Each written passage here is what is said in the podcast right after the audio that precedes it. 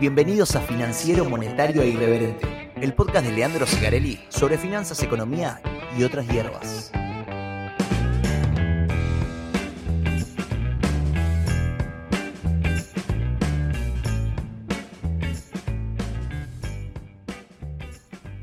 Episodio número 17. El episodio en el que te cuento cómo, una vez más, le hicimos trampa al Fondo Monetario Internacional.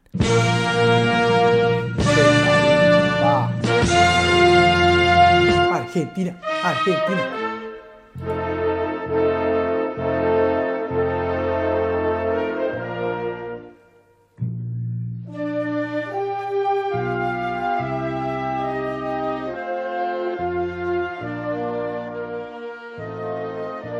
Bueno, eh, hacemos todo así, ¿no? Este, tipo todo así. No hay otra forma de hacer las cosas. Es la forma en la que nos sale, somos así. Lo voy a hablar después. Les hago la, venta ahora en, la sección de Estados Unidos directamente, así arrancamos de una. Vamos a hablar de lo que hablamos siempre. En Estados Unidos, seguir con nuestra actualización semanal. En la sección random voy a hablar de la primera revisión del Fondo Monetario. Me voy a tomar la sección para explicar qué pasó, qué no pasó, por qué Cristina no tiene que ver el reporte del board donde nos aprueban el desembolso, por qué no debe verlo, hay que ocultárselo, eh, y por qué oficialmente digo que el próximo semestre ya, eh, ahora, eh, en, julio, empieza oficialmente el gobierno del Fondo Monetario en Argentina. Y en la sección argentina, uno va a decir, bueno, ya está, se vas a terminar. Bueno, en la sección argentina nos queda todo lo otro. ¿Hay cepo a las importaciones? ¿No hay cepo a las importaciones? Simple, les spoileo. Si Gabriela Cerruti dice que no hay, es porque hay. Siempre al revés de lo que piensa el progresismo. Así que, eh, bueno, vamos a meter cortina. Quédense ahí que ya arrancamos. Vamos con cortina. Dale, dale, dale, dale. Siempre recuerden que los mercados votan, sí, pero no militan. Así que cuiden la guita, viejo. El episodio va camino a ser un desastre, güey. Ya, si arranqué diciendo no voy a hacer cortina y cambié en el, en el momento y después te lo tengo que editar. Encima ahora juego a estudiantes, tampoco voy a tener tanto tiempo para editar. Pude arrancar un poco más temprano hoy, así que, bueno, todo sea por ustedes. La semana que viene, por una cuestión meramente profesional, voy a grabar el episodio muy probablemente el viernes. Eh, y digo por una cuestión profesional, porque jueves, el jueves juego a estudiantes en la cancha y el miércoles que yo podría grabar tengo que dar clases en un posgrado que doy clase, así que muy probablemente pase para el viernes el podcast. Les aviso. Yo sé que igual, nada, no tampoco tan grave, pero bueno. Esa es la situación. Bien, arranquemos con Estados Unidos. Pasaron cosas. Vamos a arrancar por lo más importante. Miren que yo siempre les digo. Los jueves a las 4 y media hora Nueva York, que son las 5 y media hora Argentina en la actualidad, digo en la actualidad, vieron, porque a veces ellos sacan una hora, nosotros sumamos una, etcétera, etcétera. Pero por ahora, 4 y media hora Nueva York son las 5 y media acá. Entonces, 5 y media de hora Argentina, todos los jueves la Reserva Federal de Nueva York publica en su página la tenencia de títulos de la, Reserva Federal. Bien. Es la foto al día anterior. Es, como el nivel de los miércoles se le conoce. Pero bueno, el dato sale el jueves. Debo ser el único tarado que está todo el día ahí esperando. Porque aparte, viste cómo son los yankees. Si te dicen que 16.30 sale, 16.31 está subido. Fantástico. Actualizás un segundo y ya está. En realidad son fantásticos porque invaden países, eso no por eso, pero bueno, como son buenos haciendo todo lo que hacen, se dan el gusto de también ser buenos en esas boludeces, ¿viste? Bueno, cuestión que eh, vino el dato. ¿Por qué busco ese dato? Porque bueno, lo que acá falta eh, es eh, el comienzo del quantitative tightening, o sea, el, comienzo de, Yo le digo siempre la venta de títulos, pero bueno, no es una venta, ¿no? Hablaba con Juan, hoy te voy a mencionar varias veces. Juan no el pincharrata, sino Juan, eh, mi amigo de las redes con el que hablamos siempre de política monetaria. Eh, no lo quiero... No, voy a preguntar después si me deja decir el apellido porque creo que es medio tímido, ¿viste? No lo quiero. Pero es una gran cuenta de Twitter para seguir porque sale una banda y publica eh, informes y demás, gráficos muy copados. La verdad que un fenómeno, Juan, que le mando un abrazo. Y él me decía, no, si vos te fijás, la Reserva Federal tiene vencimientos como para dejar caer y cumplir con el, ritmo del tightening, qué sé yo. Eh, y bueno, eh, yo digo vender porque es lo que me sale vender, pero en realidad no es que se pone a vender en el mercado secundario, en realidad lo que hace es dejar vencer. Lo que pasa es que, bueno, para agarparle eso a la Reserva Federal, eh, tiene que salir la plata de la mm, Treasury General Account, que es la, cuenta del Tesoro en la Reserva Federal. Con lo cual esa liquidez tiene que salir de algún lado, el Tesoro la tiene que sacar de algún lado para dársela a la Reserva Federal. Y como siempre que le das plata al Banco Central, desaparece esa plata del sistema.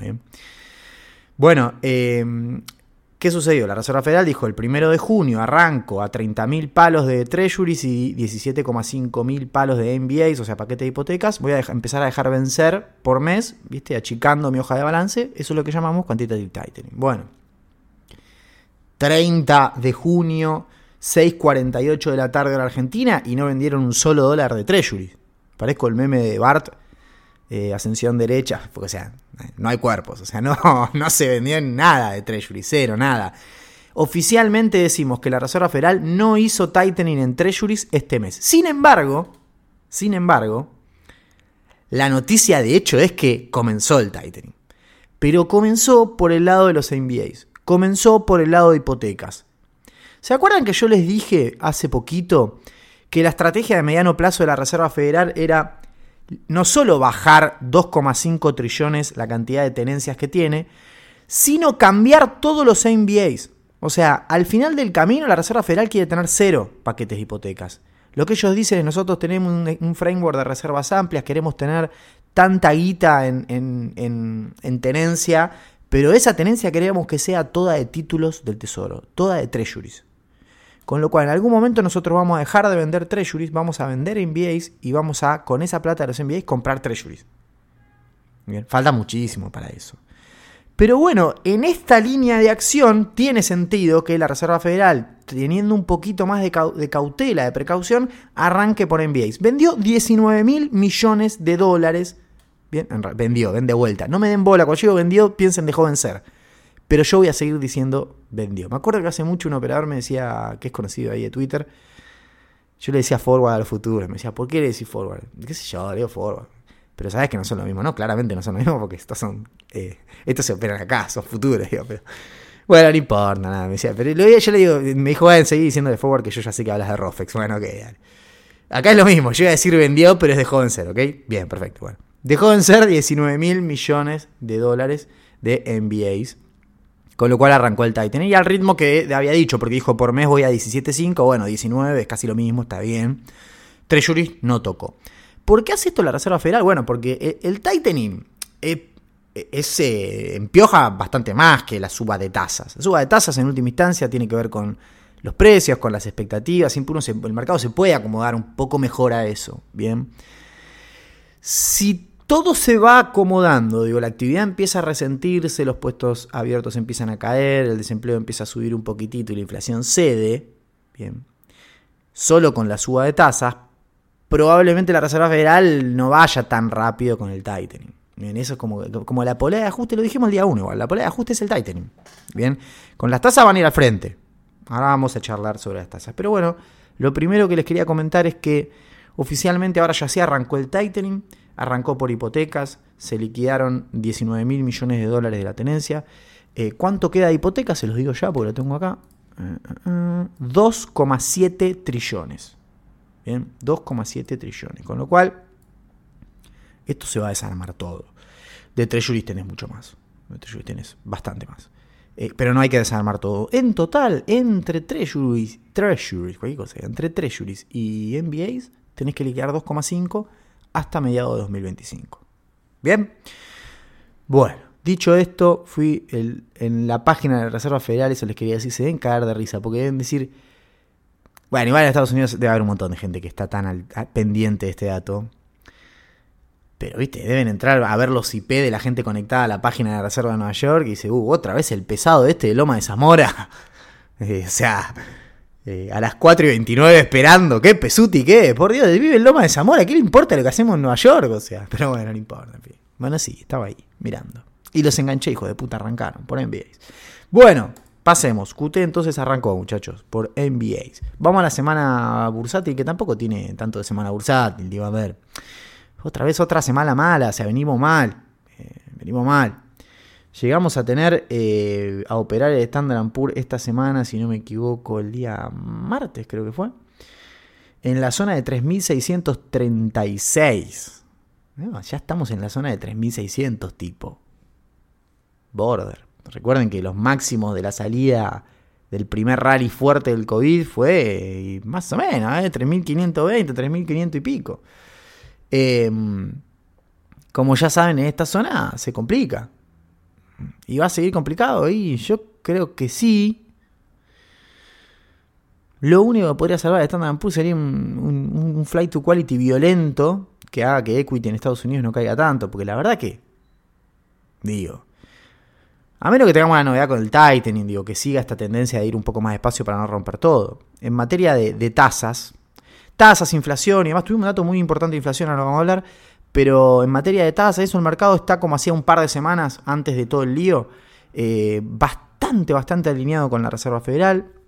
Recuerden que nosotros tenemos una tasa, un corredor de tasas que está, o sea, un objetivo de, tasa que está entre 1,5 y 1,75. Eso es el target que tenemos hoy. Bien.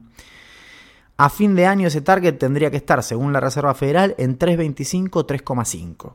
¿Mm? Cuando vos vas a las probabilidades, esto sale del dot plot, del último que tenemos, de la última meeting.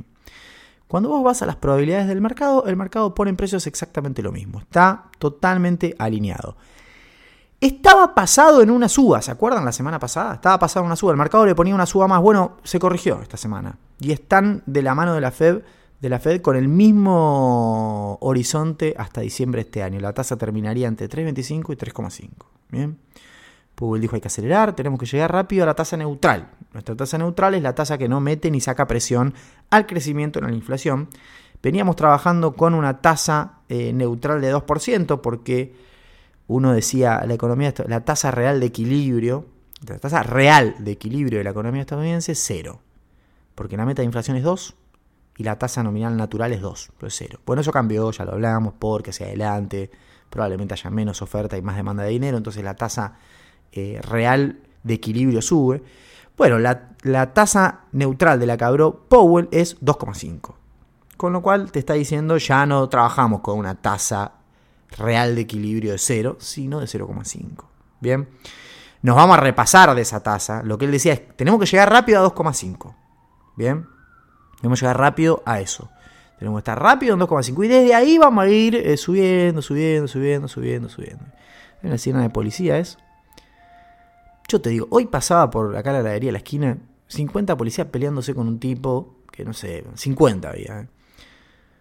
No atraparon un ladrón. Estos pibes no atrapan un ladrón en su vida y lo único que hacen es molestar a la gente, porque, viste, pasan con la sirena, paran. Si hay uno ahí sentado en la calle, está donde hace sentado acá, empiezan. Flaco, ¿por qué no agarran a los ladrones?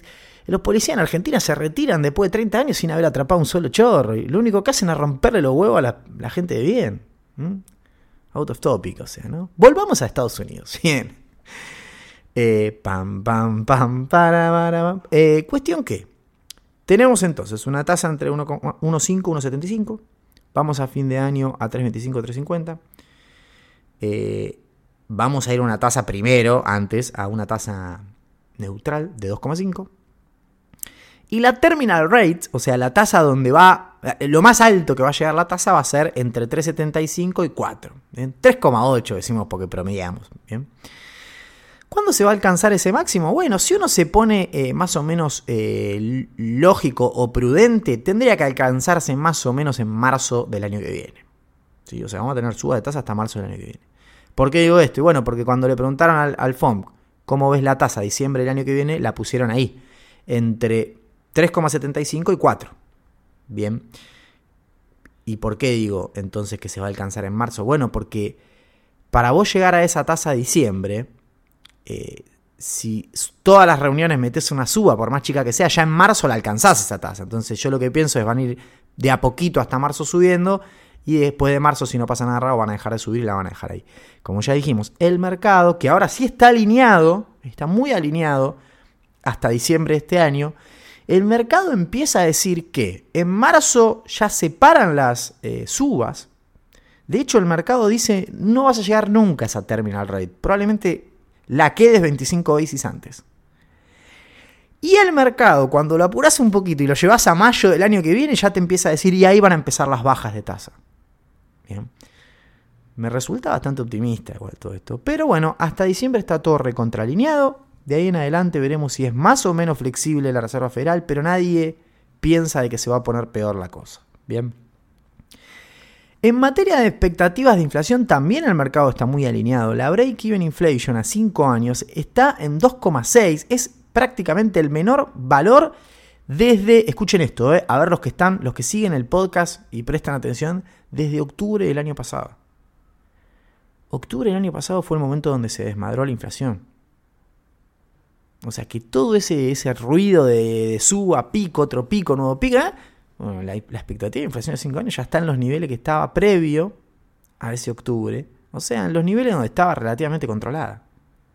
Si vos haces el promedio para los próximos 5 años con el dot plot, te da que más o menos con esta inflación implícita, en 2025 tendríamos que estar ya en la meta de inflación del 2%. 2025. O sea que esto duró 2021, 22, 23, 24, 25, 5 años. Como dije, el día cero, ni uno, el día cero dije esto dura un lustro. Pero bueno, nada, puede durar 20, nunca, nunca sabe. Bueno, eh, eh, eh, esto ya lo dije, esto ya lo dije. Me quedan dos cosas importantes. Powell fue al foro del Banco Central Europeo, si no me equivoco, estuvo hablando ahí. Bueno, repite un poco lo que viene diciendo.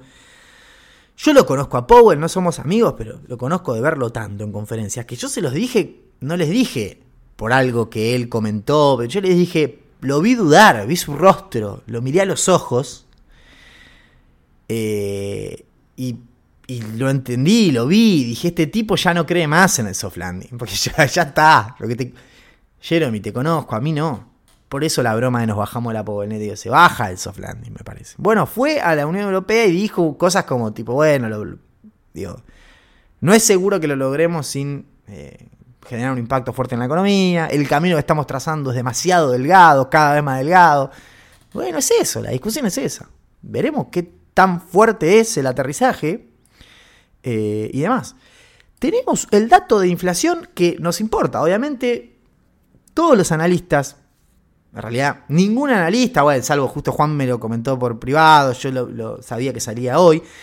Eh, pero después, nada, todos se van atrás eh, del, del, índice de precios en Estados Unidos. Yo ya les dije, el índice que mira, mira todo, siempre aclaro lo mismo. El índice que igual que, que usa de, meta, eh, la Reserva Federal, es el PCE, es el de gastos de consumo, que es una canasta móvil, no es una LASPER como el índice de precios al consumidor. Bien, de hecho, cuando ustedes miran las proyecciones, en las proyecciones para la parte de inflación, dice PCE, no dice CPI. Bien. Bueno, salió ese. Salió ese que sale siempre después que el CPI. Salió para el dato de mayo y vino muy bien. Y vino muy bien. ¿Qué tenemos ahí? Bueno, el dato que nos importa es siempre el core, o sea, el, dato que no tiene energía y alimentos, porque esa es la meta del... En realidad, no, me rectifico. La meta es el nivel general. De hecho, lo explicamos la vez pasada. La meta es el nivel general. Ahora, la Reserva Federal monitorea más bien el core, porque ese es el que le va dando la pauta de cómo viene la inflación subyacente, la verdadera inflación. Por ahora, si tenés un shock de precios internacionales en, energía, ponele, y bueno, sí, pero digo, ¿qué pasa con el resto? Bueno, ese por cuarto mes consecutivo subió 0,3, o sea, está la velocidad del core mensual, intermensual, es 0,3, hace cuatro meses. Bien, está estancada ahí. Cuando vos le pones un segundo decimal, viene subiendo. Fue 0,30 en febrero, 0,34 en marzo, 0,33 en abril, bajó un cachito, y este fue 0,35. En concreto, hace cuatro meses que la inflación va corriendo a 0,3. Y no se acelera. Y ustedes piensen que antes de febrero veníamos corriendo a 0,5. O sea, nosotros habíamos tenido octubre de 2021, que ahí fue el salto, octubre, noviembre, diciembre y enero a 0,5. Bien. Febrero bajó fuerte y se quedó ahí, en 0,3, 0,3, 0,3, 0,3 y sigue ahí. Y este es un muy buen dato. Y este es un muy buen dato. Si la actividad y el empleo se siguen poniendo un poco más tensa, o sea, si la actividad sigue aflojando, porque viene aflojando, si el empleo, el mercado laboral mejora un poquito, porque viene mejorando, y la inflación sigue así, la Reserva Federal no va a suspender la suba de tasas. O sea, como mucho sigue haciendo lo que está haciendo con el tightening, pero la suba de tasas sigue. A eso súmelo una suba de tasas. Les vuelvo a preguntar, ¿ustedes qué piensan? ¿Se desmadra o no se desmadra? A menos que haya un salto otra vez discrecional de los precios internacionales o que en la guerra o que no sé qué, que nunca lo podés saber, digo, y la Reserva Federal no puede hacer política monetaria eh, suponiendo que algo extraordinario va a suceder. Es, eso es como lo que yo quiero que entiendan a veces con Powell. Ey, pero lo de la guerra, es que no, no sabemos cómo va a terminar lo de la guerra. Entonces vos sos el presidente del Banco Central del Mundo, no de Estados Unidos, del Banco Central del Mundo. Entonces no puede hacer cosas por las dudas. Y bueno, después, eh, pues si pega después. No, flaco, no. No. O sea, todo lo que te aparece como eh, altamente incierto es porque te están diciendo no vamos a hacer nada hasta que no sepamos bien hasta para dónde va. Siempre usan la misma expresión. Esto está todo normado, o sea, el, comunicado del FOM, el otro día me mostraba un amigo el comunicado del Fondo Monetario, cada palabra está normada. Cuando te dicen muchos dijeron, está la tablita que te dice. Muchos vos podés decir cuando son entre 3 y 4 directores. Poco vos podés decir cuando son entre... Es todo. Porque eso podría generar un problema a nivel global en los mercados. Una palabra mal puesta. Por eso, cuando Power va a las conferencias, es el trabajo que hace es algo... es una locura lo que hace. Hay que darle un premio Nobel. ¿Viste? A mí me encantan los premios Nobel porque, bueno, son tipos que saben matemática y hacen modelos extraordinarios, pero cuando te lo quieren explicar, no, le dieron un premio Nobel por darse cuenta que en realidad, eh, que en realidad eh, no está toda la economía en pleno empleo siempre. Uf, decís vos, viste, estás sacando más amor. Uf, che, boludo, fuerte esto que me contás, ¿eh? Bien ahí, claro, ¿cómo no le vas a dar un Nobel? si no me lo decían, no me daba cuenta. Pero bueno, no, claro, le metí una matemática atrás que decía, bueno, este es un Piketty se dio cuenta que hay injusticia, que hay desigualdad. Capitalismo genera desigualdad. Qué grande, Piketty. Eso es un fenómeno, hermano. 70.000 hojas tiene el libro. Era una carilla, le pones. Genera desigualdad. Punto, listo. Enviar, imprimir y te pones como Lenny, ¿viste? Hace así con los dedos que llevan los dólares. Es una cosa de loco. 20 minutos. Terminada esta sección. No tengo más nada para decir. Vamos a la sección random a hablar de por qué para mí comienza el gobierno del Fondo Monetario Internacional.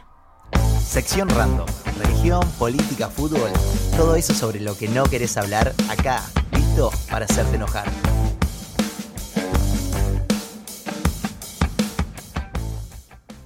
Siguiendo con la temática de los memes de los Simpsons, el otro día me preguntaba alguien, ¿cumplimos la primera revisión o no la cumplimos? ¿Y es el del, el del elefante? Cumplimos y no cumplimos, usted me entiende, o sea. Yo le voy a decir algo. Lo dije el día eh, menos uno. Em, si ustedes se enojan porque Argentina hace trampa para pasar las revisiones y el acuerdo y el Fondo Monetario da el ok, revisen su pasaporte porque tal vez ustedes no sean argentinos. O vayan a hacerse un estudio y que les pinchen la mano a ver si tienen sangre en las venas, porque eh, uno se queja y todo, y dice, bueno, somos un desastre. Ahora, a mí, sinceramente, lo voy a decir protocolarmente, porque siempre me dicen, insultás mucho al pedo, entonces habla bien, no seas maleducado. Entonces voy a decir protocolarmente, a mí me chupa los dos huevos tener que hacerle trampa al Fondo Monetario. Si ponen el gancho y mandan los DEG, pero hagan lo que carajo sea. A mí no me importa nada. Esto es Argentina. En el fondo, las personas de bien, los argentinos de bien, en el fondo son todos simpatizantes de Estudiantes de La Plata. Son todo, todo bidón. Había felicidad en mi Twitter cuando dije, che, no llegamos, pero me dicen que llegaron, no sé cómo, metieron bidón. Y la gente festejaba, me decía, vamos, llegamos, alguien me quería por privado, vamos, loco, llega. Porque la gente lo lleva en la sangre, porque somos así. ¿Qué vamos a pensarlo al revés. ¿A quién estás defendiendo? ¿Qué es lo que te molesta? Hicimos trampa y el fondo, porque aparte hicimos trampa, no es que el fondo no es boludo, ya sabe que le estamos manejando los números, le estamos dibujando las cosas. Y nos da el ok. Entonces, se ponen de acuerdo el ministro, el fondo, nos dan la guita y te enojas vos. No, hermano, vos no sos argentino, dejate hinchar las pelotas. No, eso no. Eso no, hermano. Eso no. Después quejémonos de todo lo otro, de que nada, son uno, uno más marmota que el otro, que, que la macro es un desastre, que no sé, el, mi gabinete es un tren fantasma, todo lo que vos quieras. Pero eso no, si te la deja pasar el fondo, ¿qué te vas a poner a criticar vos? No, no, no. Con el caso de otras rentas, vieron que nosotros para llegar a la meta fiscal del de la primera revisión tuvimos que hacer magia con hacer aparecer guita por arriba de la línea, con esta fantasmea de otras rentas. Está, tipo, literal puesto en el. En, ¿qué, qué, ¿En qué me voy a basar? Bueno, vamos a hablar de la primera revisión. Vamos a volver para atrás porque me arranca aceleradísimo.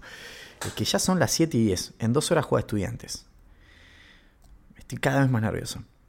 Eh, ¿Cuál es la cuestión acá? La cuestión es, bueno, el staff había dado el ok, pero eso tiene que ir al board. Entonces, nada. hasta que el board no firma, no manda el desembolso. Como el staff dio el ok, uno tiende a pensar, el board no va a decir nada, da el ok y manda los decks. El problema era básicamente que nosotros teníamos vencimientos a comienzos de la semana anterior y en el calendario del borde del Fondo Monetario ningún día figuraba que se reunían por el tema Argentina. Entonces todos decíamos, che, estábamos en la página del fondo mirando y, che, no, ni figuramos. Los diarios decían el viernes van a hablar. Sí, no, está bien, pero vas al calendario del fondo y no, dice que el viernes van a hablar de Argentina. O sea, están los temas que van a tomar, tocar y no está eso. Entonces que decían, bueno, nosotros tenemos que pagar el 21. Ellos se juntan el 26 creo que era, una cosa así. ¿Qué vamos a hacer? No pagamos y, y calzamos después cuando nos den el ok o ponemos los decks. Bueno, bueno, piensen, ¿cuál es la más extrema de todas? Pagar, quedarse en cero, porque literal le devolvimos. Nosotros tenemos un colchón de decks que nos va a servir siempre para una revisión. ¿Qué significa eso? Significa que siempre vamos con una revisión adelante con la plata. Significa que en última instancia pueden no aprobarnos una, no hacernos en desembolso y nosotros igual pagamos con los decks que tenemos y seguimos. Una sola vez lo podemos hacer. Es como tu bala de plata es esa. Y la tendrías que guardar para el trimestre previo a la elección, el año que viene. Casi ya hasta los huevos.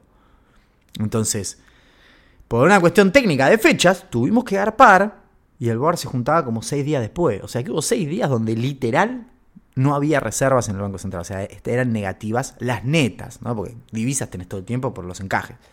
Pero digo, negativas las reservas, porque tuvimos que devolverle todos los decks. Bueno, por suerte, ¿bien? el viernes se juntó el, el, board, tal cual como decían los medios, y aprobaron finalmente y mandaron el desembolso y llegó esta semana, así que ya recuperamos toda la guita con un puchito más incluso.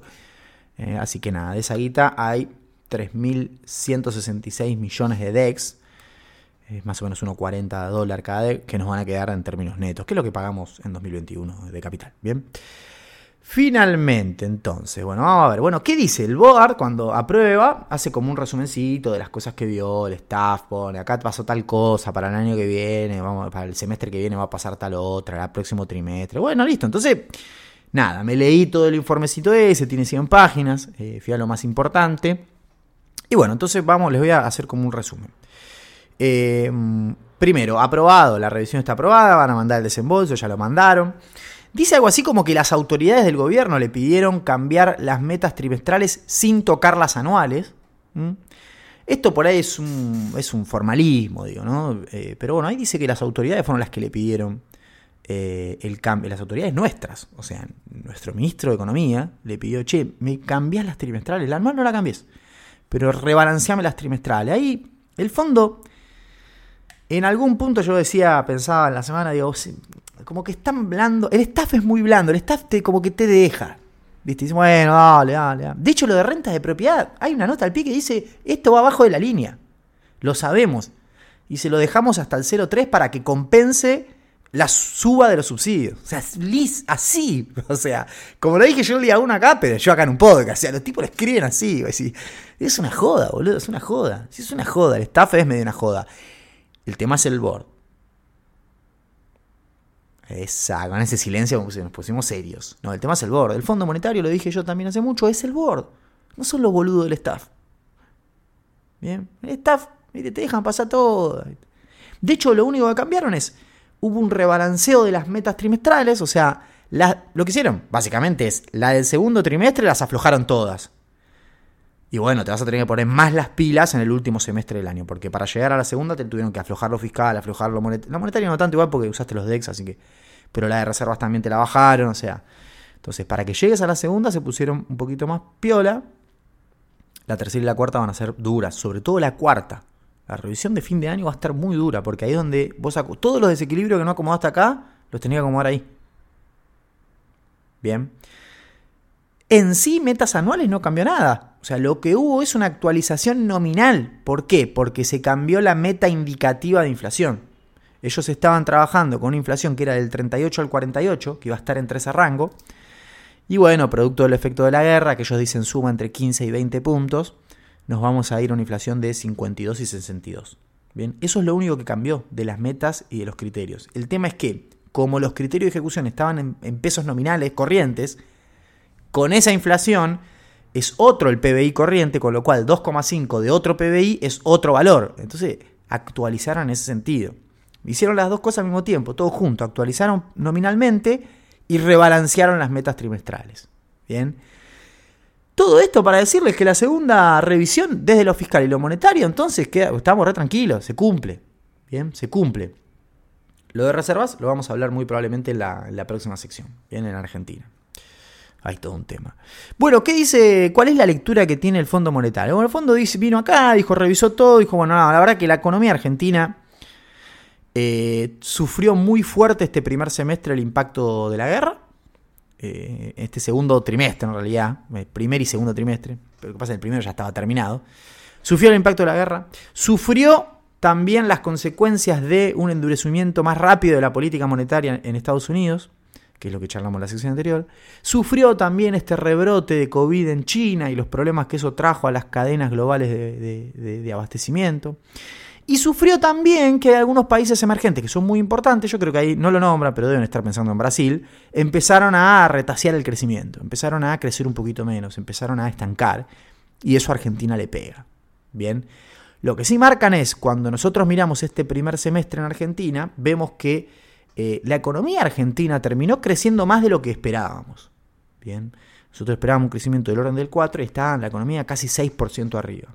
Bueno, eso muy probablemente se ajuste en el segundo semestre. Desde los fiscales es, fantástico porque ahora se dio vuelta todo. Ustedes se acuerdan, ¿cómo iba Argentina a cumplir la meta fiscal? Bueno, achicando subsidios energéticos por las tarifas. Bueno, ¿qué te dice hoy el fondo? ¿Qué dice el acuerdo? ¿Qué dice el gobierno? No, ahora el ajuste va a pasar por todas las demás partidas porque justamente lo que hay que bancar es el aumento de los subsidios. ¿Cómo, cómo, cómo, cómo? Sí, sí, como escuchaste. Ahora no es que la convergencia fiscal va a ser porque vamos a reducir los subsidios económicos. No, no, ahora es al revés. Los subsidios económicos van a crecer. Entonces hay que ajustar todo lo otro. Bien. De hecho, el foco del, del resumen del Fondo Monetario está puesto básicamente en que hay que financiar la suba de subsidios y la suba del gasto social. Durante este primer trimestre que, revisamos, al segundo trimestre que, está en curso, se usaron las otras rentas, pero eso ya llegó a su límite y no se va a usar más, así que hay que hacer otras cosas. Bien. ¿Qué sucede entonces acá? Sucede lo siguiente.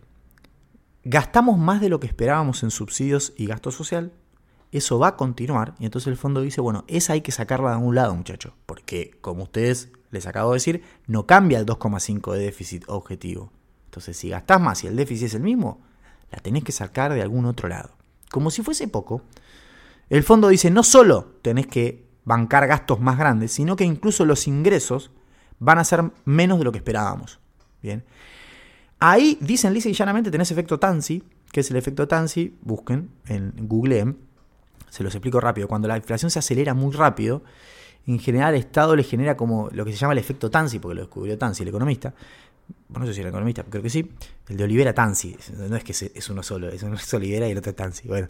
Eh, lo que dice básicamente es que todos los ingresos del Estado, que son por un impuesto que se cobra sobre los ingresos y la riqueza de la población, en general se hacen sobre valores eh, anteriores, desactualizados. Entonces eso te genera como un desgaste de los ingresos. Y vos cuando gastás tenés que gastar tenés que, no sé, hacer una obra pública, comprar cemento, lo pagás el cemento hoy, no, no pagás el cemento del año pasado. Entonces eso te puede generar, cuando sube muy fuerte la inflación, eh, un problema fiscal, ponele. Cuando baja muy fuerte también, de hecho, eh, esto le pasó, por ejemplo, al PRO, lo cuenta Sturzenegger en una entrevista, pero porque tenían mucho más indexada la fórmula jubilatoria, creo, en ese momento. O todavía no, no me acuerdo.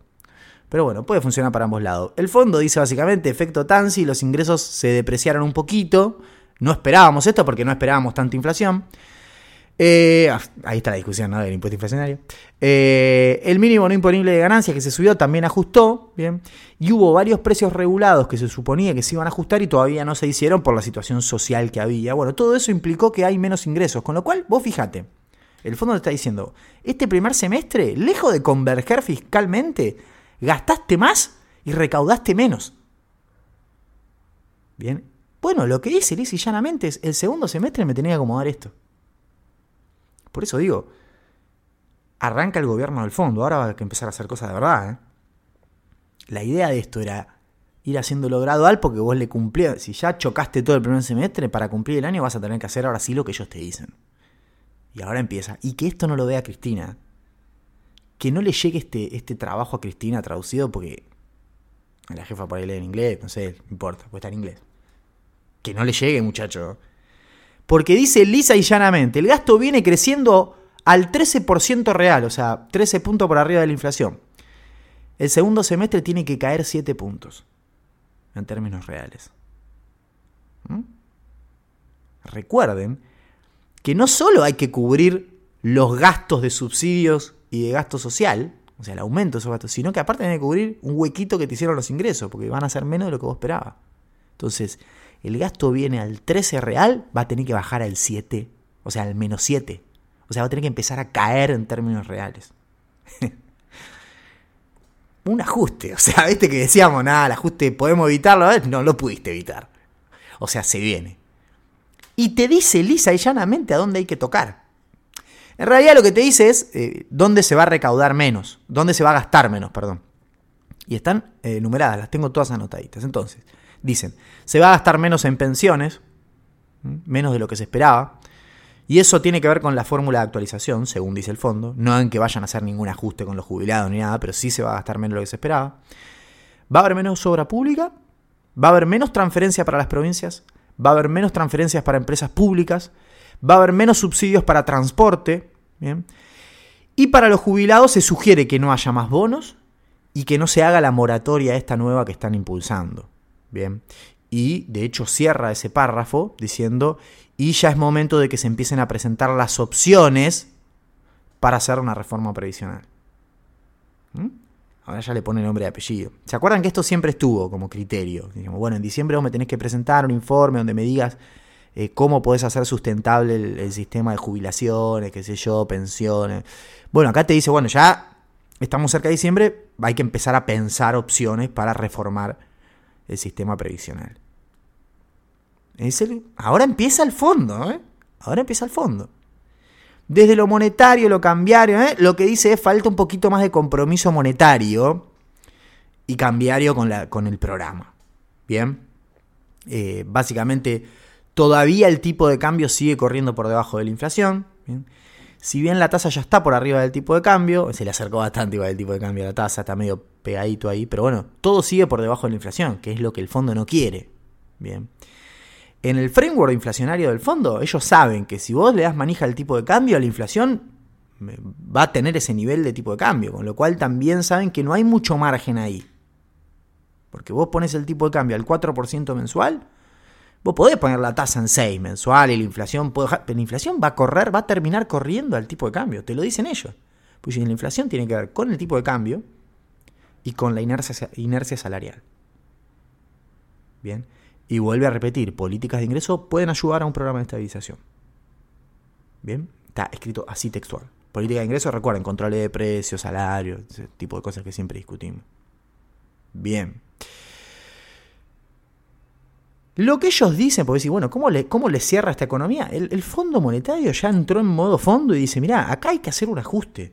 O sea, segundo semestre hay que hacer un ajuste fiscal un apretón monetario y eso tiene que pegar en actividad. La actividad tiene que caer el segundo trimestre, ellos, para ellos el segundo trimestre cae, después se crece poquito y nos da un 4 en el total, que es el rebote estadístico que teníamos.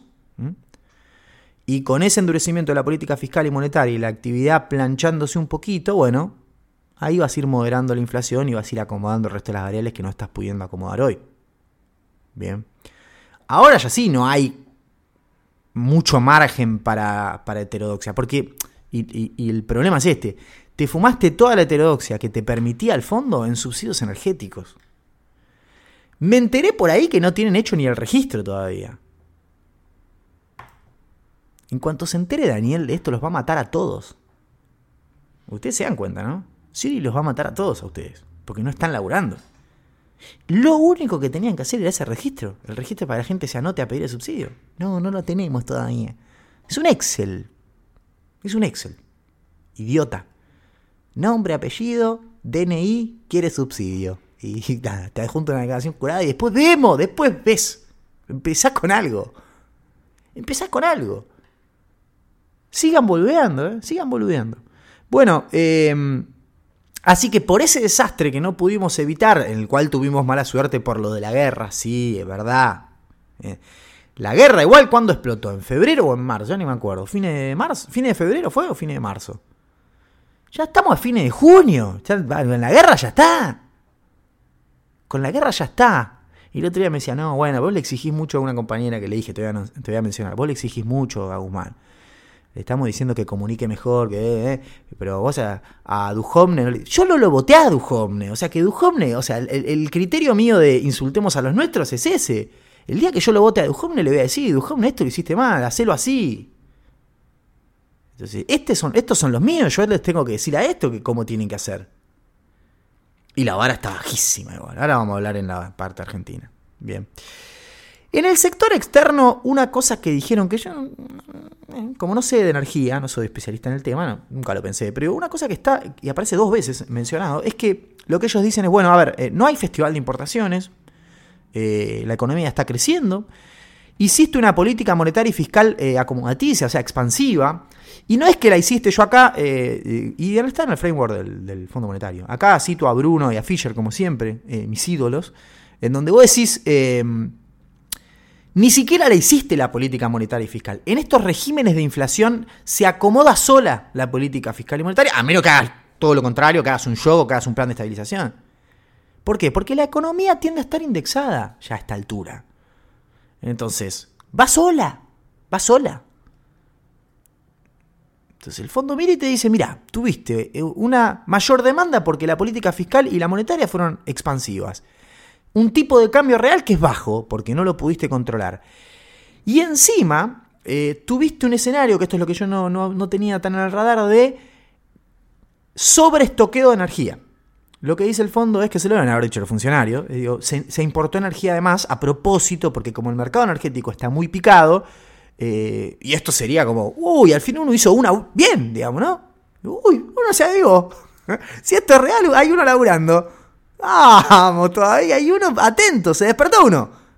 No hagan ruido que se despiertan los funcionarios. ¿eh? Se despertó uno y supuestamente se adelantaron importación de energía para poder tener el invierno cubierto. Bien, lo antes posible. Con lo cual la energía también esto es bueno, porque por ahí aflojan antes de lo que tendrían que aflojar. Bien. Finalmente, no se explica cómo vamos a llegar a la meta de reservas de acá a fin de año, y más allá de si cumplimos o no la de este trimestre. No se explica, no se dice nada, lo único que se dice es se complicó el frente externo porque la energía, porque hay más demanda y porque el tipo de cambio es bajo.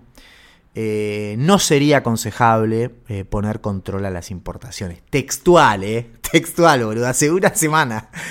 No sería aconsejable poner control a las importaciones. Una semana duró ese, ese parrafito, así que no sería. Por eso digo, el staff es como que está recogido, o sea, le hacemos todo lo que no quieren, saben que nos conocen, digo, no, pongan controles, no lo no, no, uh, pusieron, sí, bueno.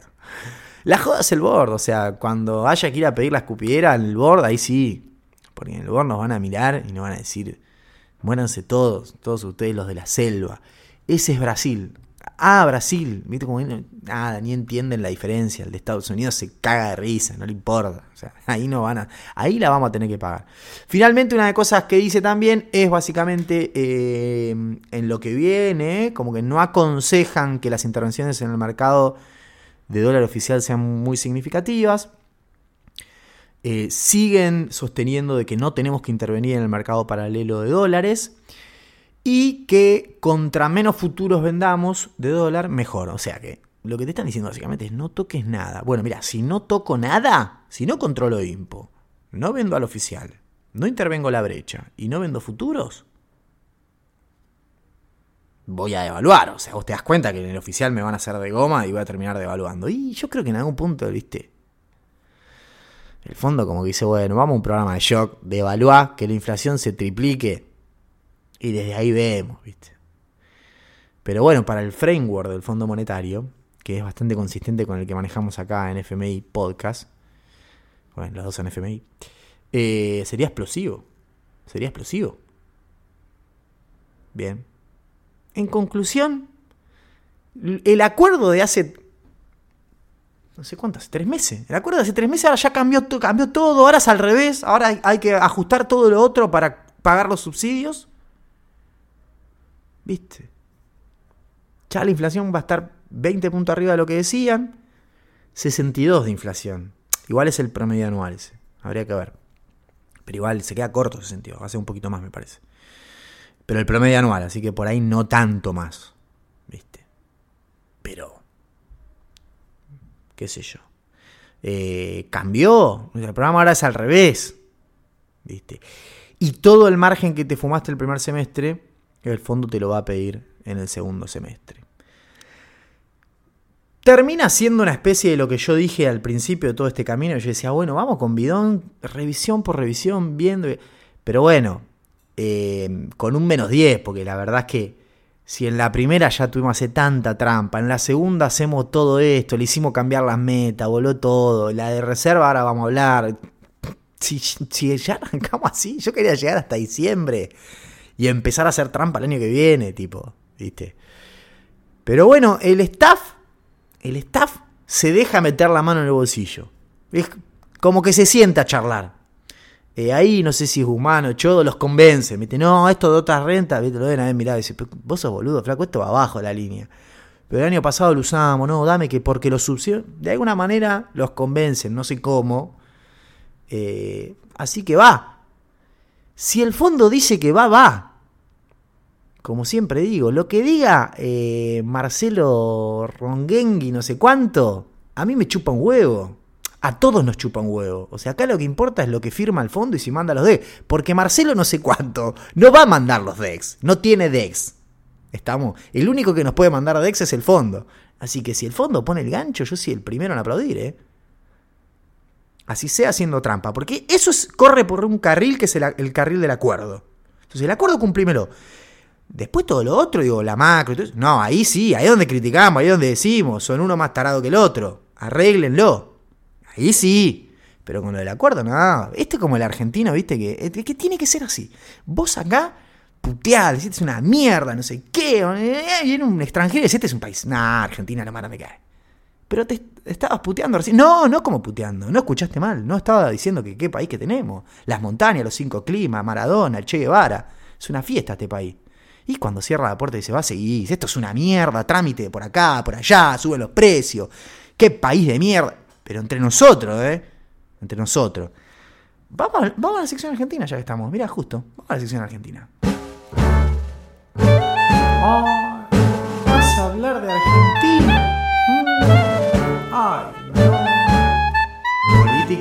Religión. Eh, para quilombo.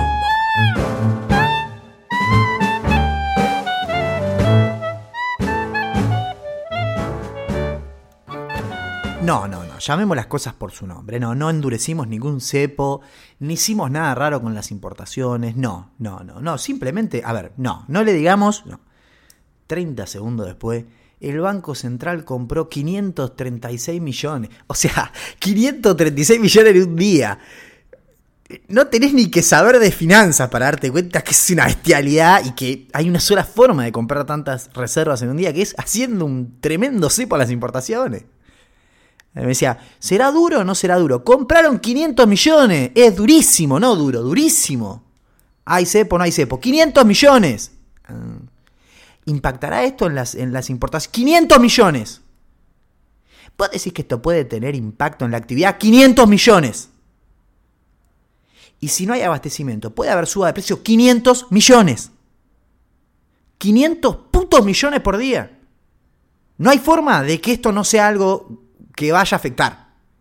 Porque cuando vos sos grande, madurás, y tenés determinada edad, te vas a vivir, vivir solito, aprendes a hacerte los fideitos. Que no, viste, calcular los fideos es, una cosa que es una ciencia imposible, por lo menos para los hombres.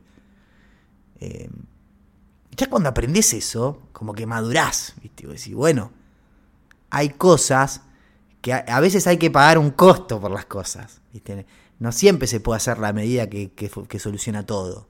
Entonces, ¿te gusta el durazno? Bancate la pelusa. ¿Te gustan los 500 palitos por día? Bueno, mañana cuando vengan los datos de precio de julio, muy probablemente, o los datos de actividad de julio, y bueno, hermano, eh, bueno, no podés hacer las dos cosas. ¿Sabés quién puede hacer las dos cosas? Powell, en Estados Unidos, la economía, primera potencia mundial. Y ni él está pudiendo. O sea, si Powell no puede hacer el soft landing, vos querés solucionar el frente externo con un cepo sin que tenga impacto en precio y en actividad. Y estás de boludo para arriba, te digo, ¿eh? Igual yo sé que muchos, a ver, los que comunican y eso, eh, o, las autoridades, ellos claramente saben, obviamente no lo pueden decir, pero tienen claro que esto es así. Bien. Alguno me podrá decir, eh, al otro día me decía, y bueno, ¿cómo lo solucionamos? ¿Viste? ¿Cómo hacemos? Porque todos dicen, pero traigan soluciones. No, flaco, a mí no me preguntés cómo lo solucionamos, ¿eh? No, no, a mí no me preguntés un carajo de cómo lo solucionamos. Porque yo hace dos años que te vengo diciendo que tenés que hacer todo al revés de lo que estás haciendo. Así que hasta acá nos trajeron ustedes haciendo todo mal. Así que los que tienen que explicar cómo se soluciona son ustedes. ¿eh? Lo único que falta ahora que yo tenga que arreglar esto. ¡Una locura! Yo te hubiese hecho el gasoducto el año pasado, te hubiese segmentado las tarifas el año pasado, hubiese acordado con el, con el Fondo Monetario el año pasado.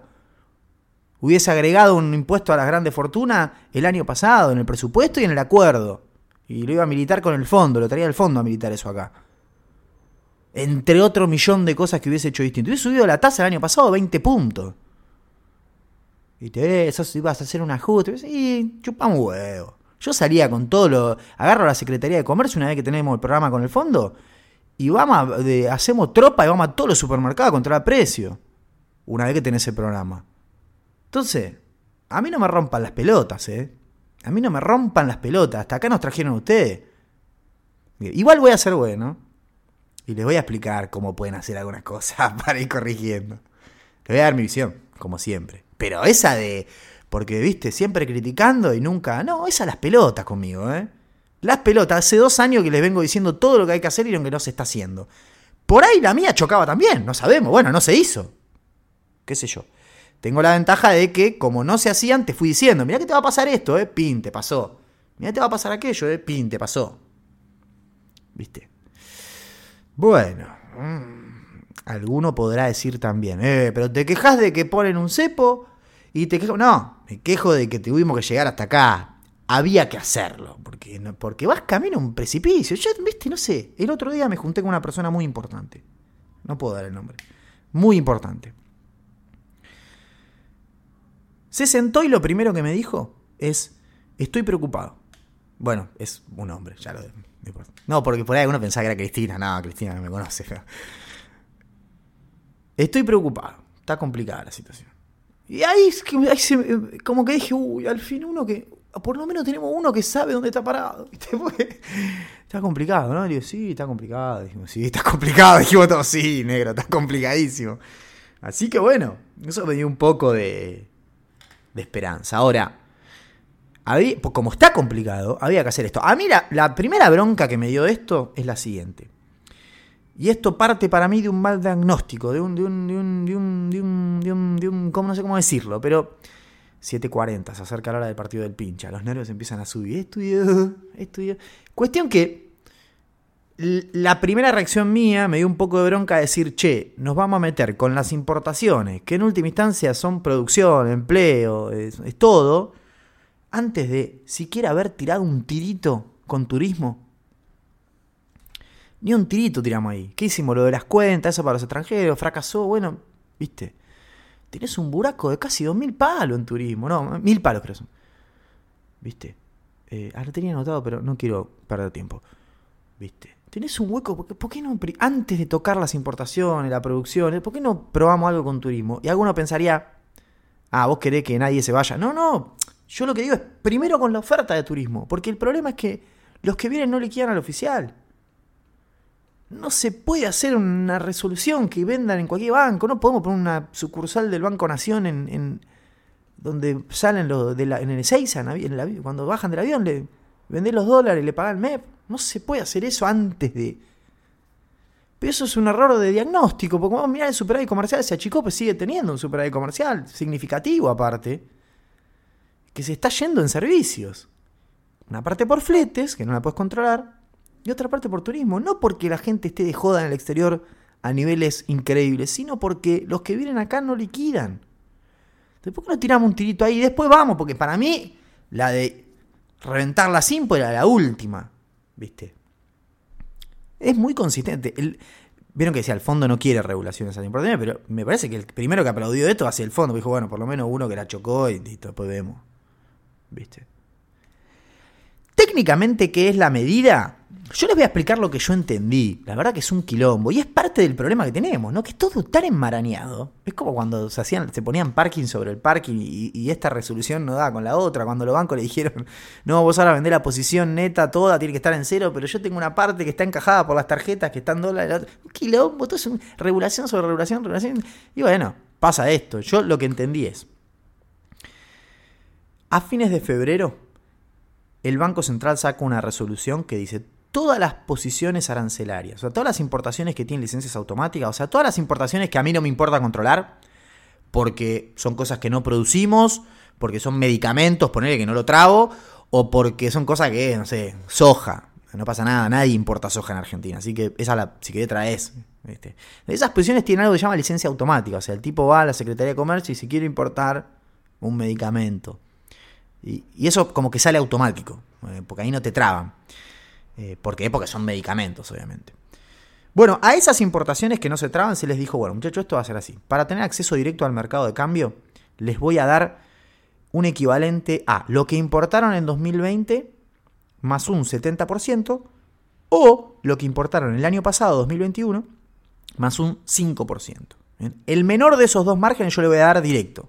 Eso fue, o sea, marzo, abril, mayo y junio imperó esa regla. ¿Querés acceso directo? Hasta un 70% más de lo que importaste en 2020. Siempre termina aplicando la regla de 2020 porque esas importaciones son más chicas que 2021 más 5, así que aplica esa. Entonces le venían dando. Para todo lo demás existe Mastercard. Para todo lo demás eh, tenés lo que se llama licencia no automática. Bueno, a la licencia no automática en general lo que se le hace es no se le da acceso directo a los dólares. Vos vas a Secretaría de Comercio, pedís, le quiero traer un, eh, un neumático. Vos decís, che, nosotros producimos neumático. Sí, pero este es importado. Bueno, tenés que esperar. En algún momento te van a firmar un papelito que se llama licencia no automática y con eso vas al Banco Central y decís, ¿me dan los dólares que ya me firmaron la cosa? Bueno, a las licencias no automáticas el Banco Central le venía diciendo, no, necesitas esta importación conseguir financiamiento. O sea, yo te dejo traer el barco, pero no te voy a dar los dólares. Te los doy dentro de 180 días. Y si es un bien suntuario, como un whisky importado, 365 días. O sea, habla con tu proveedor en el exterior que te mande el whisky, pero la guita no la girás, se la girás en un año. Yo en un año te la doy. Estaba medio funcionando así. ¿eh? O sea, el que conseguía financiamiento bien y el que no, ¿viste? Le hacían como, bueno, algunos pasaban, otros no, van administrando, qué sé yo, ¿viste? Por eso las diferencias que vos ves todo el tiempo en los datos de comercio exterior del ICA, del INDEC, del informe de intercambio comercial, y los del balance cambiario del Banco Central. Porque balance cambiario te registra los dólares que se movieron de verdad. El ICA te registra los embarques. Digo, Che, ya mandaron eh, 30 mil dólares de una importación de, no sé, de remeras. Ya llegó, así que 30 mil dólares de impo. Sí, pero si esa impo vos no la agarpaste, la agarpaste en un año, el Banco Central no registra nada en su balance cambiario. Entonces, por eso las diferencias. Siempre es mejor mirar el balance cambiario para ver cuántos dólares te sobran y te faltan. Después, si querés hacer estadísticas de cuánto es superávit comercial, eso te vas a Indega y sí, obvio. Bien. Cuestión que mm, la situación era, era paupérrima. Paupérrima porque yo el otro día le decía en un space eh, creo que lo repetí acá, pero lo vuelvo a decir, estás mal, vas a una situación peor y no tenés herramientas. O sea, la vas a chocar. La vas a chocar, porque el primer semestre te tendrían que haber sobrado dólares y no compraste nada. Estás yendo al segundo semestre sin dólares y ya sin herramientas, porque tenés corrida en el mercado de deuda en pesos, un déficit de 150 mil palos por mes, un quilombo, todo un quilombo. Entonces, esa era la situación extrema. Entonces tomó una medida extrema. Podrían haber tirado un tirito en el medio. A, ver si algún extranjero te liquidaba algo en turismo, pero bueno, fueron directo eh, a la tibia, digamos, a, las importaciones. ¿Qué hicieron? Lo que yo entendí es el cupo que le ponemos a lo automático, ahora también se lo ponemos a lo no automático. O sea que a partir de ahora todo tiene cupo de 2011 más 5 o 2020 más 70. Entonces, ahí discutíamos, ¿va a ser mucho o va a ser poco? Yo lo primero que decía es, primero no hay nuevas regulaciones, o sea, es como que lo que tenés se va a aplicar a todo y, se va a controlar más. O sea, no, no apareció algo nuevo en el mapa, es lo que tenés. El tema va a pegar mucho o va a pegar poco.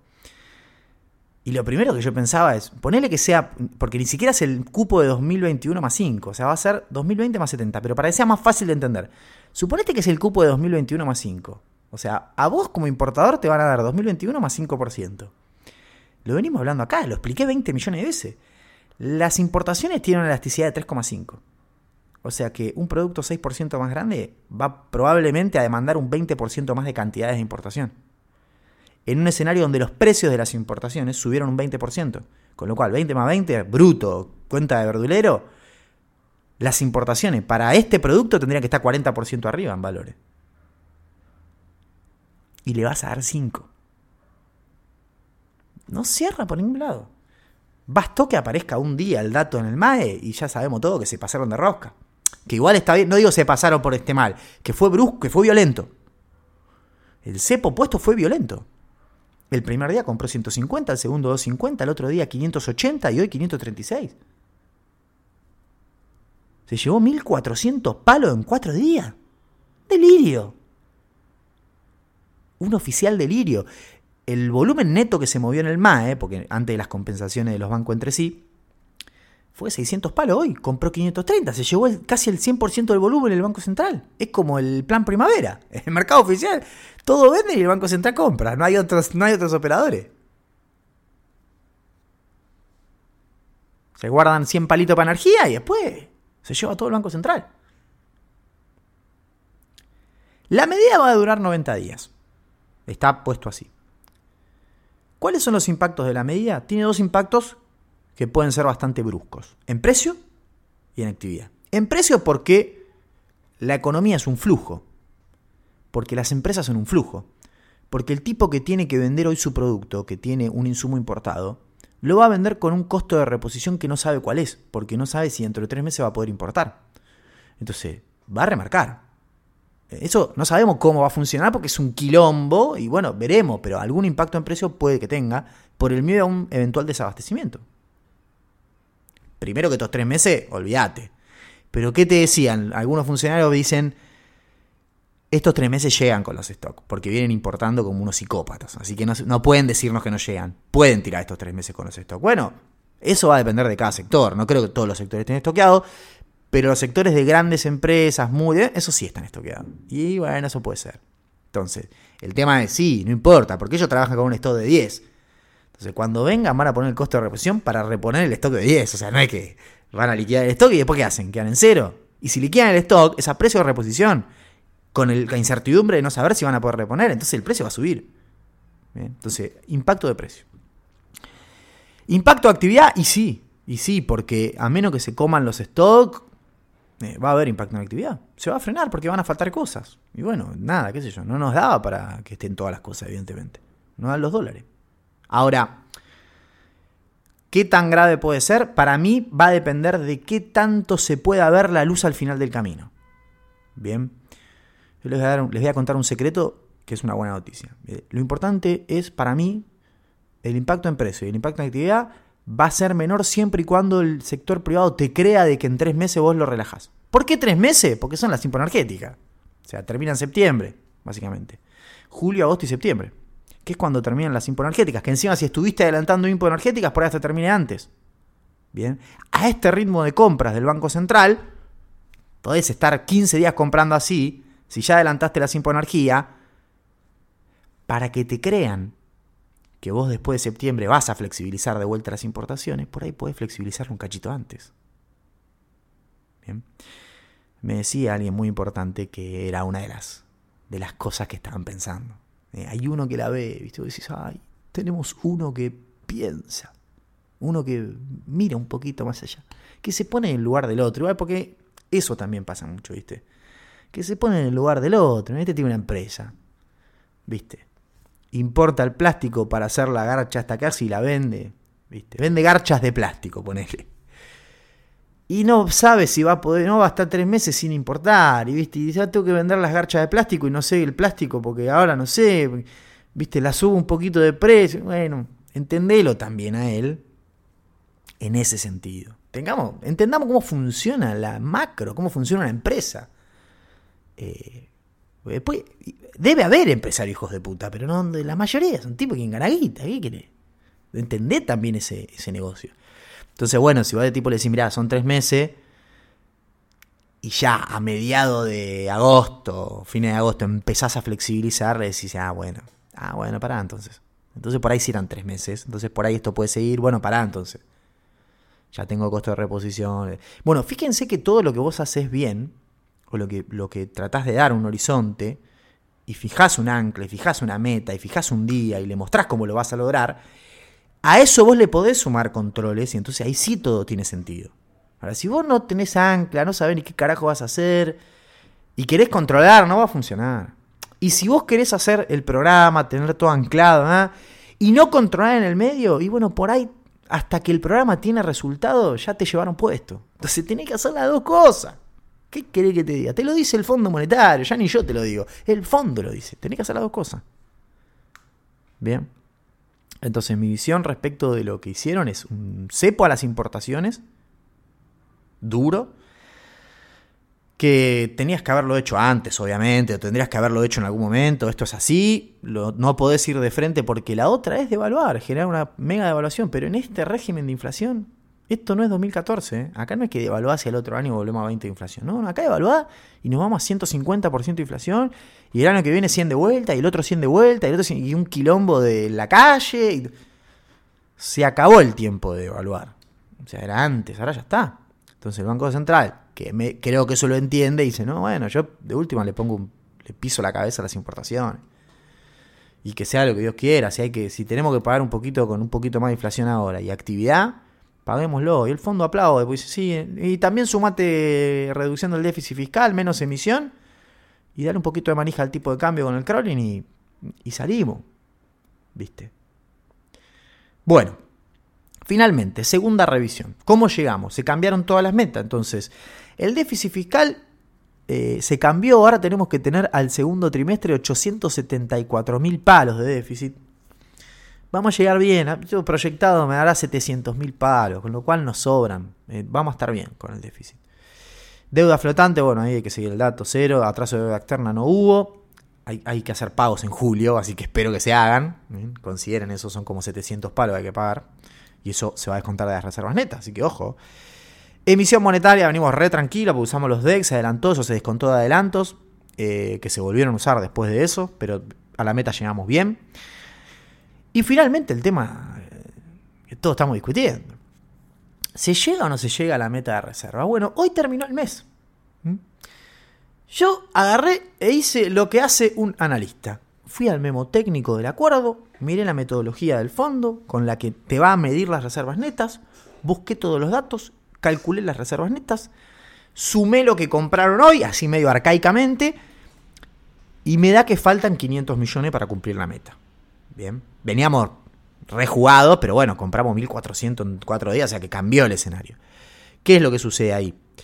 Eh, a mí me da que nosotros tenemos eh, 4.700 millones. Tenemos 4.700 millones de reservas netas con la metodología del acuerdo. Porque en realidad tenemos más, pero la metodología del acuerdo es un poco más exigente. Con la metodología, del acuerdo, sumando lo que compramos hoy el último día, tenemos 4.700 millones. 4.700, guárdense eso, 4,7 billones. Y tendríamos que tener, a fin de junio, que es hoy, 5.800 millones. O sea, tendríamos que tener 5,8 y tenemos 4,7. ¿Bien? Te faltan más o menos eh, mil millones. ¿Por qué yo decía 500 millones? Porque en el memo técnico hay una, eh, una variable de ajuste en la meta de reservas. Lo que ellos te dicen es, en nuestro escenario base, los organismos ponen hasta mediados de año 700 millones. O sea, los organismos Banco Mundial, los otros organismos, el, el, el BIS, qué sé yo, no sé, el que sea, te van a dar 700 millones. Bien. Y lo que dice es, si ellos no te dan 700 millones, yo te, te bajo la meta de reservas que te pido. Porque yo te pido esa meta si ellos te dan. Si no te dan, nada, te la bajo. El tema es que no te la bajo en los 700. Lo que dicen es, no te la bajo, te la bajo hasta 500. Más de eso no. Bien. Del mismo modo que si te dan más, te ajusto para arriba la meta. ¿eh? Si en vez de 700 te dan 1000, bueno, yo la meta te la subo esos 300 de diferencia. Y ahí no hay límite. ¿eh? Te subo todo lo que te den de más, te lo voy a subir. Como para que no le hagas trampa y no le resuelvas la meta de reserva por organismo, digo, eso básicamente. Entonces, nuestra cuenta en la que teníamos que tener 5,8 y tenemos 4,7 cambia, porque a 5,8 le podemos restar 500. Entonces te queda 5,3. 5,3 a 4,7, ahí tenés los 500, 600 que nos faltan. Desde el Banco Central me dijeron que la cumplieron. Me dijo, no, igual llegamos, está cumplido, no sé qué. Le pregunté, siempre, viste, te, es raro lo que hacen, porque. Bueno, por ahí no me conocen, pero. Eh, no, es que hay. Ojo que hay que tomar lo que el fondo nos presta, ¿no? Ya sé que hay flaco, o sea, yo calculo la reserva neta hace 15 años, ya sé cómo se hace, ¿no? no pero te digo, haciendo el cálculo del memo no me da. Eh, bueno, te averiguo, eh, vamos a tratar de explicar cómo fue, pero ahora lo único que te puedo decir es que me dijeron que se cumplió. Entonces, yo les digo lo que me dijeron que les dijeron, que se cumplió. ¿Por dónde puede pasar? Maquillaje, bidón, lo que carajo sea, no sé. Yo creo que con el tema organismos internacionales puede haber alguna triquiñuela más. Básicamente porque de organismos internacionales, en general, cuando haces las reservas netas, descontás 3.000 palos de, swaps y eso que tenés con organismos internacionales. Por ahí esos 3.000, no sé, ahora 500 eh, pasan a ser a largo plazo o se rolean al más largo y entonces se suman. O siempre se sumaron, no sé, no lo sé. A mí las reservas netas el 31 de diciembre de 21, restando estos organismos internacionales, me daban igual que al fondo, está escrito en el acuerdo, que eran 2.300. Con lo cual yo seguí con esa metodología hacia adelante. Y consultoras confiables como 18 y 16 tienen valores parecidos a los míos. De hecho, yo tenía un ajuste que no hacía, que no me daba, no me daba, hasta que me di cuenta que era, lo corregí, quedé igual que 1008. Con lo cual, yo le tengo bastante confianza a mis números. Eh, pero bueno, el tema organismos internacionales puede ser nuestra nueva eh, otras rentas, tranquilamente. Puede ser nuestra nueva otras rentas eh, de la propiedad, tranquilamente. Tranquilamente. Bueno, por ahí se nos está escapando algo a todos, igual, digámoslo, a todos. y acá es donde cierro con esto. Ah, me voy a estirar. Vamos a pudrirla. Son las 8 de la noche. Estamos a una horita y media que juegue el pincha que nada, estamos cerrando este episodio 17 y acá la vamos a pudrir. Tenemos que estar el último día de junio chocando el mercado de, el, mercado de cambio y haciendo los cálculos poniendo el valor del yuan para convertir el swap buscando CDS haciendo que y para ver cuánto da que da 500 no llegamos pone no pero dicen que tenemos que estar haciendo de esto ¿Por qué no explican? ¿Por qué no se ponen a trabajar? Ustedes son ministros para, para, conducir esto, chicos. Les gusta viajar a Francia, que les paguemos el pasaje, estar sentado ahí, que todos te respeten, ser famoso. Conocer al Diego, la concha de tu madre, conocer al Diego, por nosotros, por, porque... Les gusta todo eso, está buenísimo, ¿viste? Bueno, eso viene con un montón de responsabilidad y cosas que tenés que hacer. ¿Viste? Fue a C5N a explicar. ¿Le repreguntaron por las reservas internacionales? ¿Cómo llegamos a esa meta en C5N? No. Y claro, porque es C5N. ¿Por qué no va la nación más a aplicar? Ahí le van a preguntar. ¿Por qué no explican, no hablan, no comunican? ¿Por qué tenemos que andar adivinando? Yo les voy a explicar a ustedes cómo funciona, porque evidentemente ustedes no tienen idea cómo funciona esto. Yo no sé cómo son tan buenos en la academia, porque siendo tan burros en materia económica. Si vos no explicás, vamos a pensar todo lo malo. Entonces, acá hay dos salidas. O vos vas a pedir un waiver por las reservas. Y entonces está bien, te estás haciendo el pelotudo, porque vas a pedir un waiver. O vos ya sabés cómo lo vas a resolver metodológicamente y no nos querés decir. Querés que lo adivinemos. O querés que te pongamos el dólar MEP en 250 pesos, boludo. Hasta que nos expliques. No es gratis que no expliquen, que se hagan los poronga, no digo, porque al mercado lo domamos. 660 palos te hizo emitir el mercado en 15 días. ¿A quién domás? Con, con la nuestra domás. 660 palos metieron en la calle. En menos de 15 días. Porque hubo feriado, fue una, fueron el fin de una semana, una semana corta y estos días acá. 660 palos. Y siguen emitiendo porque no pueden parar la corrida. Y tuvieron que ir apretar a los bancos para que les dé rollover cero. Y encima se hacen los poronga. Nada, lo domamos al mercado. Nos quisieron probar y les vamos a mostrar. Vos no le vas a mostrar nada a nadie porque no, no, no te cierra nada. Y si cierra, no nos estás explicando cómo. Entonces, usted tiene un laburo para hacer que es explicar. Si vas a pedir un waiver, la crítica es, sos un tarado, porque esto lo sabés hace dos meses. Menos mal que llegó Scioli ahora y más o menos la empató, la, la puso ahí, porque tendría que haber venido 10 días antes y llegábamos. Miren qué boludos que son. Era 10 días antes y llegábamos a este ritmo. Con todas las consecuencias que ya hablamos. Entonces, si vas a pedir un waiver, yo te contesto, sos un boludo. Porque tendrías que haberlo antes y no hacía falta pedir un waiver. Si hacíamos esto antes. Ahora, si no vas a pedir un waiver y lo resolviste, sos un boludo porque no estás explicando.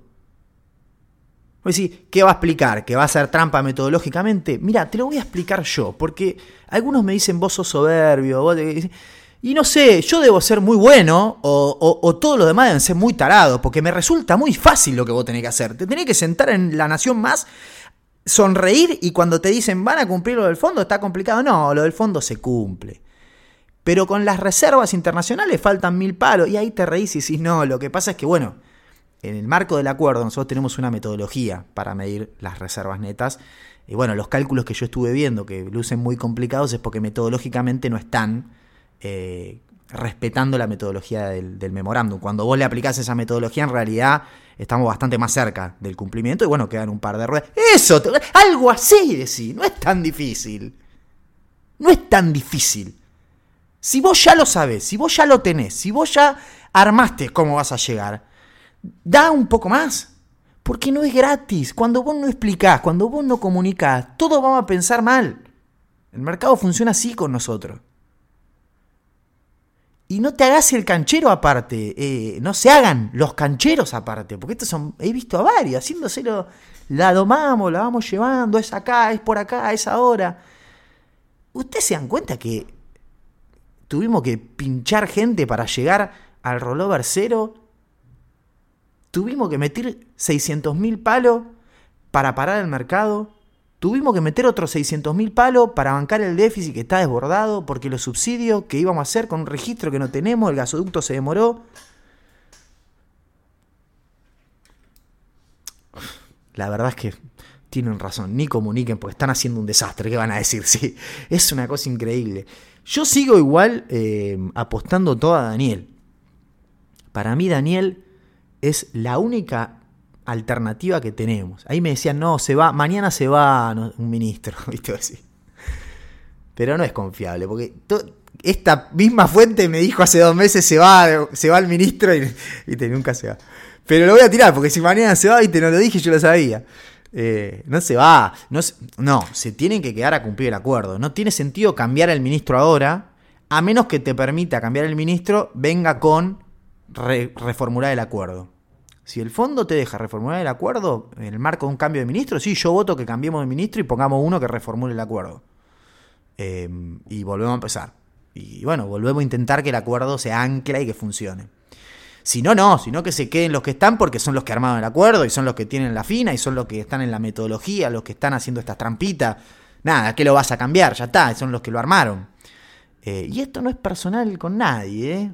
en realidad es personal con todos menos con Scioli. Esa es la realidad. Es personal con todos menos con Scioli. Esa es la realidad. Eh, sigan boludeando, ¿eh? Yo sigan boludeando. ¿Qué sé yo? Hagan lo que les parezca. Queda un semestre, seguimos pasando revisiones. Podríamos estar mejor. Deberíamos estar mucho mejor. Y así, mira cómo estamos. ¿Viste? Son todos errores que fuimos cometiendo, fuimos alineando y encima nos ponemos la cara, nos hacemos lo boludo. Cuando ponemos la cara decimos una boluda tras la otra. Ya, nada, si todas las mañanas arrancás con un vocero que es menos 10, imagínate. Arrancás todos los días de gobierno menos 10. Menos mal que vino Scioli, digo. Pero bueno, nada. espacio publicitario, ¿no? Como, vamos a buscar a ver si.